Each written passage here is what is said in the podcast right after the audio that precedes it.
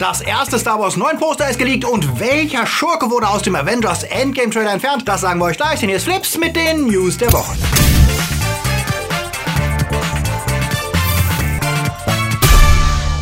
Die Themen Woche. Hannah kommt zurück. Apple macht TV. Daredevil als Reboot. Wir schlägt Lego Movie. Aus für Supernatural und Gamebranche in der Krise. Flips wird im März unterstützt von unseren Flips Guardians. Toni Barth, Sepp Kerschbaumer, Akoya, Anja Scholz, Onno Dreipolz, T-Unit CB, Alter I und wir, Dominik Richter, der Twaslöper, Chris D, Dark System, Luca Kamens, Kati Uzumaki, Silko Pillasch, Fabio Mattenberger, Sterntor 1, Derby, Daniel Schuh, Marc-André Schreiber und JFK Faker. Ein großer Dank geht natürlich auch raus an unsere Flips Junior Guardians. Vielen Dank für euren Support. Wenn euch unsere News gefallen, denkt dran, den Kanal zu abonnieren. Und für News unter der Woche folgt uns auf Twitter, Facebook oder Instagram. Wir wollen im April auf Insta noch die 3000 Follower erreichen. Also wenn ihr uns noch nicht folgt, jetzt wäre ein super Zeitpunkt dazu. Wir posten dort nicht nur unter der Woche neue Filmnews, sondern berichten in den Stories auch direkt von Premieren-Events und sagen, was wir von Film halten. Also klickt drauf. Danke. Apple hielt am Montag ja mal wieder Gottesdienst und predigte dort, dass die Zukunft nicht mehr in der Hardware, sondern in ihren neuen Services läge. Die Apple Arcade brächte ganz eigene Spiele, die es nirgendwo sonst gäbe. Die Apple Card wäre die beste kostenlose Kreditkarte und Apple TV brächte exklusive neue Inhalte und würde die Video-Streaming-Services unter einem neuen Look vereinen. Natürlich ohne Netflix,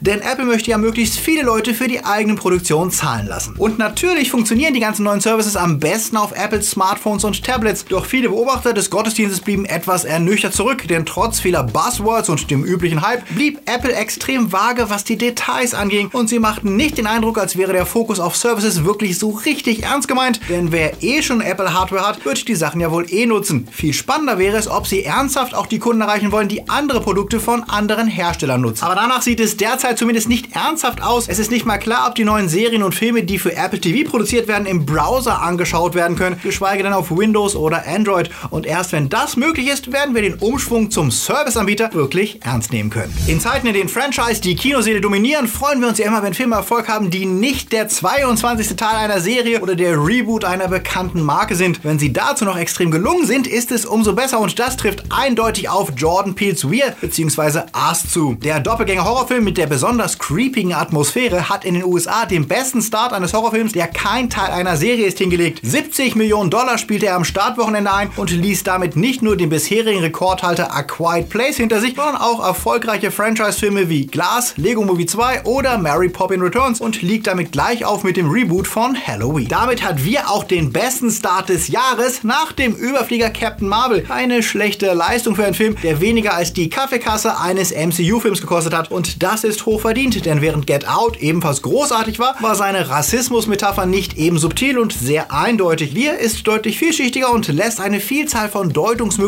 zu, die Zuschauer noch lange nach dem Kinobesuch beschäftigen werden. Damit befindet sich Pine in bester Tradition von Filmemachern wie George Romero oder John Carpenter, deren Filme ebenfalls immer mehr waren als reines Popcorn-Kino und die dennoch blendend unterhalten. Mit dem Erfolg kommt natürlich immer die Frage nach einer Fortsetzung. Lupita Nyong'o, die extrem eindrucksvoll die Hauptrollen spielt, meinte neulich, sie wäre beim Sequel nicht dabei, was aber nicht heißt, dass keines möglich ist. Regisseur Jordan Peele ist offen für weitere Stories aus dem Us-Verse, wie er Polygon verriet. Er habe sich als Hintergrund für den Film eine komplette Mythologie mit eigenen Regeln und Erklärungen ausgedacht, von denen nur ein Bruchteil im Film vorkommt. Ich selbst bin ja kein Fan davon, Dinge tot zu erklären und obwohl ich Wir liebe und für den besten Film des bisherigen Jahres halte, würde ich lieber kein Sequel oder Prequel sehen, denn wie wir immer wieder gesehen haben, zu viele Erklärungen schaden dem Mysterium und gerade das ist für einen Horrorfilm verheerend. Ich freue mich lieber auf die neue Twilight Zone Serie, bei der Peel der Showrunner ist und euch empfehle ich, guckt euch Wir im Kino an. Star Wars Episode 9 lässt die Fans ja nun schon seit Ewigkeiten zappeln und das nicht ohne Grund, denn nach dem Shitstorm um Episode 8 zögert Lukas vermutlich irgendetwas über den Film zu verraten, aus Angst, es könnte wieder für negative Reaktionen sorgen. Deswegen entpuppten sich alle Meldungen über den anstehenden Release des Titels oder Teaser-Trailers letztlich als Enten. Doch diese Woche hieß es, Episode 9 hat endlich sein erstes Poster. Das berichteten fast alle großen Unterhaltungswebsites, denn auf der kleinen Website Geekiverse sei angeblich das geleakte Poster zum Star Wars Finale aufgetaucht. Das wir euch leider nicht unverpixelt zeigen können, aber wenn ihr im Netz danach sucht, findet ihr es garantiert noch irgendwo auf Reddit. Das wird von Kylo Ren und seinen Knights of Ren dominiert, zeigte uns auch die düstere rote First Order Armee, aber auch ein paar bemerkenswert spezifische Details, die tatsächlich auf Storywendungen hindeuten könnten. So ist der bisher eher friedfertige Druide C3PO mit Chewbacca's Armbrust zu sehen. Einer der Knights of Ren hält ein normales Schwert, kein Laserschwert und Finn hat wohl anstatt Rose einen neuen Kampfgefährten an seiner Seite, der etwas bizarr aussieht. Genau diese Dinge befeuerten aber auch die Zweifel an der Echtheit des Posters. Dass die meisten Figuren aus bereits bekannten Solo-Fotoshoots stammten, ist nichts Ungewöhnliches heutzutage, aber C3PO mit Chewies Waffe und dieses Alien, das aussieht, als wäre es aus einem alten 80er-Jahre-Klassiker Explorers entlaufen, klar, unmöglich ist nichts. Auch in Episode 2 wurde C3PO ja schon mal martialisch, als sein Kopf auf einem Kampfdruiden landete und merkwürdige Aliens sind seit der Kantine ein Markenzeichen von Star Wars und der grundsätzliche Style des Plakats mit seinem Rot-Weiß-Look ähnelt den der vorigen Filme. Der Betreiber der Webseite Geekverse behauptet, das Poster und ein weiteres Bild mit den Charakteren des Films sei ihm aus vertrauenswürdiger Quelle zugespielt worden, die er jedoch nicht nennen dürfe. Auf Twitter schrieb Mark Hamill auf Nachfrage, er sei sich ziemlich sicher, das Poster wäre nur das Werk eines sehr talentierten Fans. John Bojega, auf die an Han Solo erinnernden Hosen aus dem zweiten geleakten Bild angesprochen, schrieb nur kryptisch, es ist der letzte Film, ich musste es einfach tun, womit er die Authentizität weder leugnete noch bestätigte. Und Disney, die waren anscheinend not amused und schrieben mehrere große Websites auch in Deutschland an, die daraufhin ihre Artikel löschten. Was schon merkwürdig erscheint, denn Fanposter sind ja nichts Neues oder Ungewöhnliches. Warum sollte also dieses Spezielle nicht gezeigt werden, wenn es denn fake ist? Könnte es sein, dass da tatsächlich ein Nerv getroffen wurde und Lucasfilm so kurz vor der Star Wars Celebration Angst hat, dass echte News liegt? Die renommierte Seite AV Club behauptete denn auch, das Poster sei schon echt, aber wohl kein finales Produkt, sondern eventuell ein Entwurf, ein Mockup oder ein Platzhalter, das einer der Star Wars Lizenznehmer entworfen habe. Und auch das Posting von AV Club verschwand wieder auf die Bitte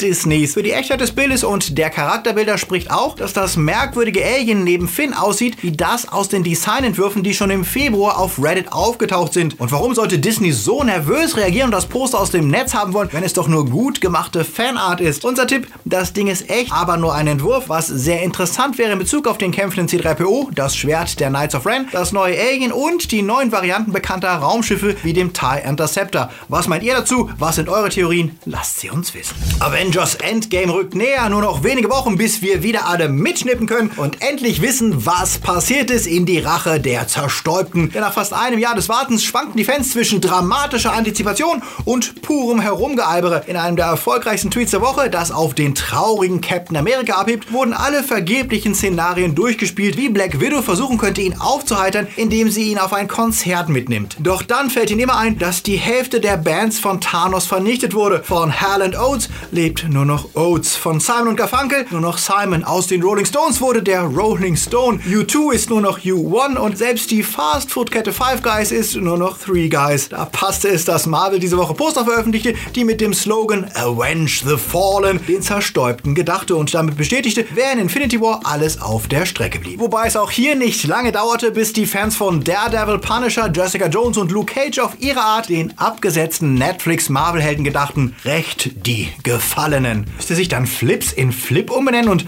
wer von uns wäre dann noch da?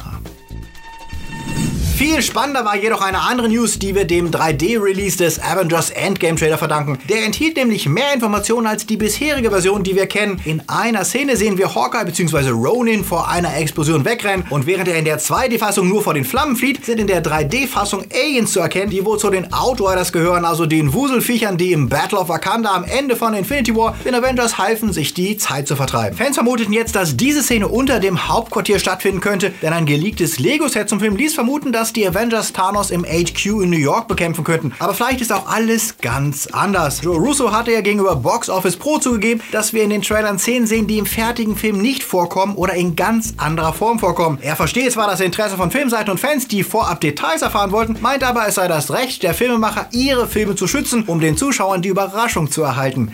Heißt das etwa dieses Video, das die Fantheorie illustriert, nachdem Ant-Man Thanos tötet, indem er klein in sein Arschloch springt und dann riesig wird, ist auch nicht wahr? Verdammt. Also, traut keinem Trailer. Serien. Erinnert ihr euch noch an den sehr coolen Film Wer ist Hannah, der uns mit Cersei Ronan bekannt machte? Der Film präsentierte eine packende Story um ein junges Mädchen, das von ihrem Vater in der Wildnis aufgezogen und zur Kämpferin ausgebildet wurde und die erst nach und nach herausbekam, wer sie wirklich ist und warum plötzlich CIA-Agenten und andere Schurken hinter ihr her sind. Der Film von 2011 wurde jetzt von Amazon als Serie adaptiert, in der Esme Creed Miles Hannah spielt, die acht Folgen lang auf Identitätssuche geht und dabei fast genauso rabiat wie einfallsreich ist wie ihr Kinovorbild. Seit Freitag ist die Serie auf Amazon Prime verfügbar. Wir haben mal in die erste Staffel reingeschaut und die lässt sich naturgemäß etwas langsamer an als der Film. Schauspielerisch ist das Ganze überzeugend. Die sehr düstere Optik und fehlende Dynamik im Vergleich zum Film könnte aber noch etwas Auflockerung vertragen. Da auch nicht viel Neues im Vergleich zum Film passiert, ziehen sich einige der Folgen schon ziemlich und vor allem lassen sie die over-the-top ironische Stimmung vermissen, die Hannah im Kino so überraschend machte. Trotzdem für Fans ein Blick wert, Hannah die Serie jetzt auf Amazon Prime. In letzter Zeit mussten wir fast alle kotzen, wenn wir mitbekamen, wie die EU in Bezug auf Artikel 13 bzw. 17 und generell über das Copyright entschied. Und natürlich ist es wichtig, weiterzukämpfen und jetzt nochmal der Bundesregierung mit Demos Druck zu machen, denn nur dann besteht die Chance, die SPD dazu zu drängen, dass sie den verhängnisvollen Gesetz und Uploadfiltern doch noch etwas entgegensetzen. Doch ab und zu gibt es Lichtblicke und nicht alles, was die EU entscheidet, ist schlecht. Diese Woche wurde auch für einen Richtlinienentwurf gestimmt, der Geoblocking für die Produktion öffentlich-rechtlicher Sendungen zukünftig verbietet. Das bedeutet, es wäre für jeden Deutschen möglich, die Sendermediatheken anderer europäischer Länder zu nutzen und auch aus dem Ausland auf die Mediatheken von ARD und ZDF zuzugreifen, was bisher ohne VPN oft unmöglich ist. Schade nur, dass das für die attraktivste Mediathek, die der BBC, wohl nicht greifen wird, denn die gehört ja wohl bald nicht mehr zur EU.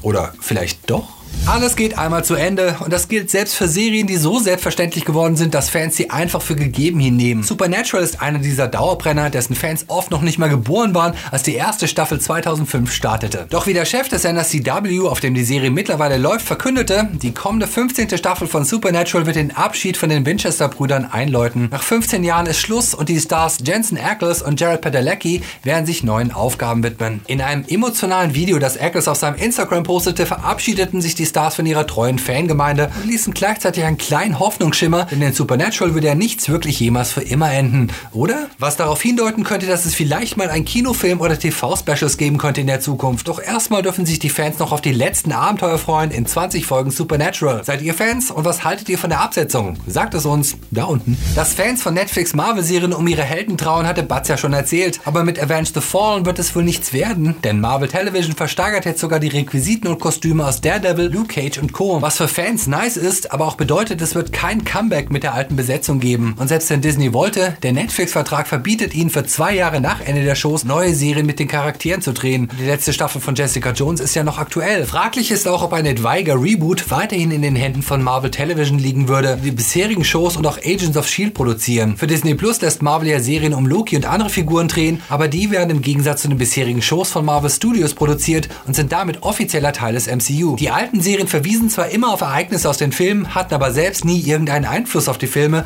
und wurden dort nie erwähnt. Es ist auch fraglich, ob ein Reboot von Daredevil zu Disney Plus passen würde, denn explizite Brutalität ist dort tabu. Entweder müsste der Ton entschärft werden oder Disney rebootet die Show dann für Hulu, die ihnen ja ebenfalls gehören, aber nicht zwingend kinderfreundlich sein müssen. Wollt ihr eure Helden rächen und wiedersehen und wenn ja, in neuer Form oder mit den alten Darstellern? Sagt es uns da unten. Für Angestellte im Gaming-Bereich waren die letzten Monate hart. Vom Ende von Telltale Games, Activisions Massenentlassung von 800 Leuten bis zur jüngsten Meldung, dass EA im Zuge einer Reorganisation 350 Angestellte im Bereich Marketing, Publishing und den ausländischen Niederlassungen feuert. Das Ganze wäre notwendig, um Entscheidungsprozesse zu streamline, was wohl in dem Fall heißt, dass EA Japan und Russland von der Schließung stehen. Angeblich gäbe es faire Abfindungen und man würde den Mitarbeitern helfen, neue Jobs zu finden. Ob das wirklich so ist, werden wir vermutlich erst in einigen Wochen über Twitter und Reddit erfahren. Aber es stimmt nachdenklich, wie viele Studios und Publisher jetzt Stellen abbauen und mit der abnehmenden Popularität der E3, die ja von einigen großen Ausstellern dieses Jahr gar nicht mehr bedient wird, stellt sich die Frage, ob die Gaming-Industrie generell im Umbruch ist, ob die Zeit der ganz großen Megagames wie Red Dead Redemption 2, Assassin's Creed und Co. bald vorbei sein könnte und die Entwicklung hin zu Service- und Casual-Games gehen könnte, wie sie Apple und Google mit ihren neuen Gaming-Plattformen in Aussicht stellen. Wie sieht das eigentlich bei euch aus? Guckt ihr eigentlich hauptsächlich Let's Plays? Spielt ihr selber Sachen und welche Games spielt ihr und kauft ihr und worauf wartet ihr? Sagt's doch mal ganz einfach unten in den Kommentaren.